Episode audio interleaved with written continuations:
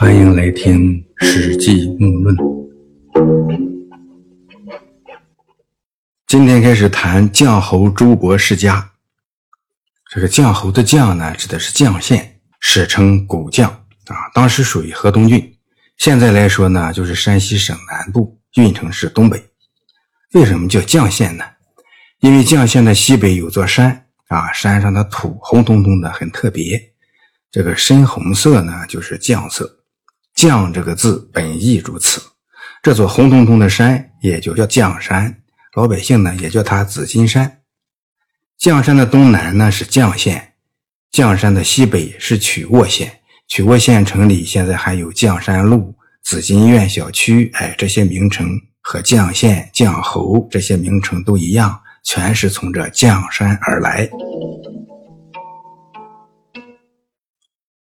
绛侯周勃。是沛县人，他的祖上是圈县人，后来呢搬家来到沛县。沛县呢在现在的江苏省西北部的徐州市。刘邦起家时，很多和他一起出来打拼的人都是这里的老家。这个圈县呢，古圈县在现在的河南省原阳县，南临黄河，哎，这地方离张良刺秦的古博浪沙不远。朱伯呢，靠编织养蚕的竹具来维持生活，常为人吹箫济仓事，财官引强。哎，就说经常呢吹箫，在丧事上呢给人伴奏啊。这里的财官，当时呢征召来的步兵，称之为财官或者是财士，啊，也是指那些勇武之人。引强，那就是拉枪弓啊。类似的还有绝章。就是用脚蹬开强弩，古书上呢经常有才官引强、才官绝章，哎，是说能拉强弓或者能用脚蹬开强弩。这里是说周勃呢是个能拉硬弓的步兵勇士。这刘邦呢当初作为沛公刚刚起兵的时候，周勃以中军的身份来追随刘邦。周勃呢作战勇猛。先后拿下过砀郡、夏邑、渊渠等很多地方，攻打过定陶，打败秦军，追击到濮阳，还拿下过他祖上的老家圈县。啊，曾经和秦朝丞相李斯的儿子李攸作战，周勃呢总是能身先士卒，多次在攻城的时候最先登上城墙。他屡立战功，刘邦呢也多次给予封赏。朱伯追随刘邦从沛县起兵到再打回砀郡，用了一年零两个月的时间。后来楚怀王熊心封刘邦为安武侯，啊，任命刘邦为砀郡长。刘邦呢，曾被熊心封为安武侯，这在《高祖北记》中呢没有记述过。秦二世呢，曾封过赵高为安武侯。熊心这样来加封刘邦，也是很有意味的。刘邦被封为安武侯，他就任命周勃为虎贲令。周勃就以虎贲令的身份追随刘邦，平定了魏地，打败了王离的军队，一路打到蓝田，打败秦军，啊，打到咸阳，灭了秦朝。等项羽到了咸阳，封刘邦为汉王。刘邦呢，赐给周勃的爵位是威武侯。周勃跟随刘邦进入汉中，被任命为将军。啊，回师平定三秦，进入秦地以后，刘邦把怀德赐给周勃作为食邑。啊，这怀德这个地方呢，应该是现在的陕西大荔县。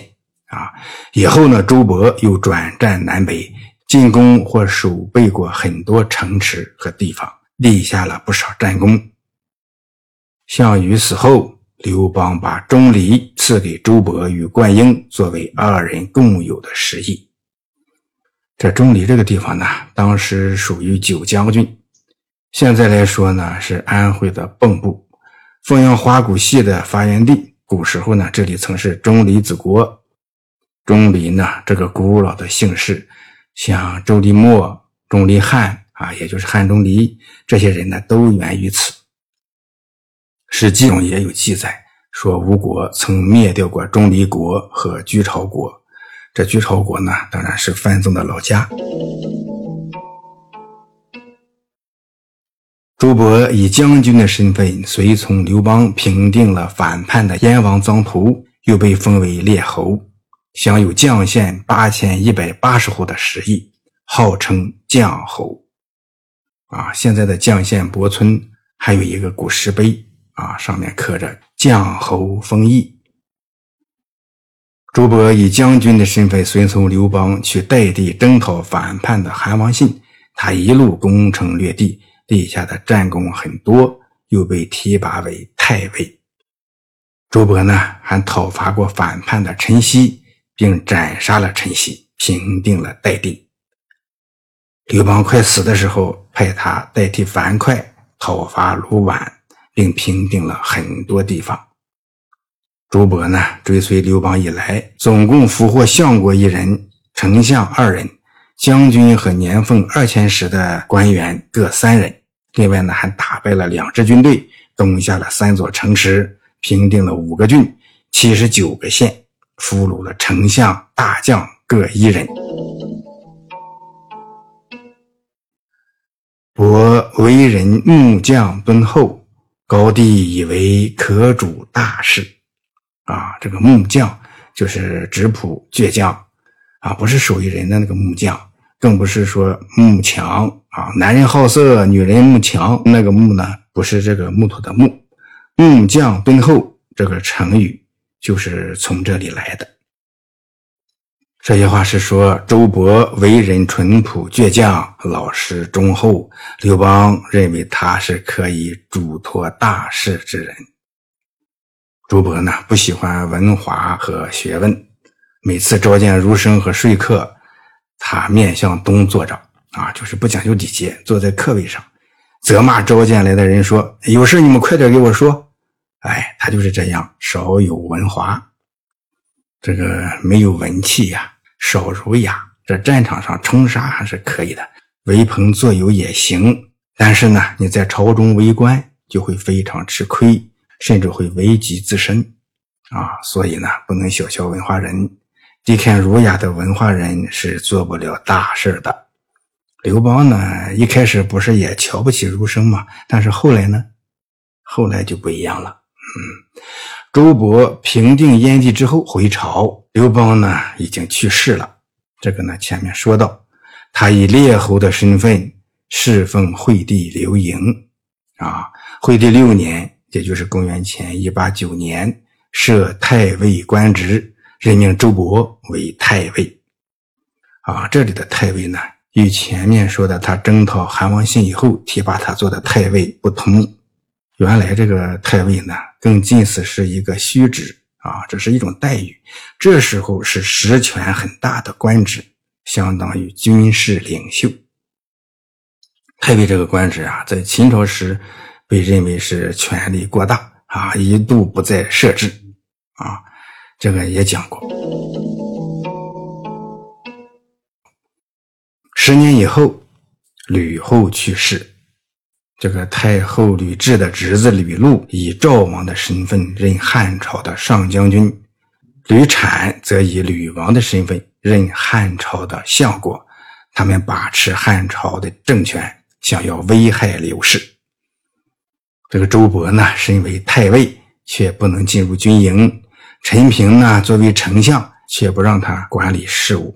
啊，于是周勃与陈平谋划，终于诛灭了诸吕，拥立代王刘恒做了皇帝。这些事呢，都记录在《吕太后本纪》和《孝文本纪》之中。那么，朱勃是如何帮助刘氏拿回兵权？怎样诛杀朱吕和那些姓刘而非刘氏骨血的人？又是如何拥立外戚力量弱小的刘恒回来做皇帝？这些宫廷内斗、自相残杀、血流成河的具体过程，不知道的可以在前面《吕太后本纪》中的最后一讲再做一些了解。以后呢，在《孝文本纪》中还会提到，刘恒在做了皇帝之后。是如何对待最大的功臣周勃的？老木呢？下次再问。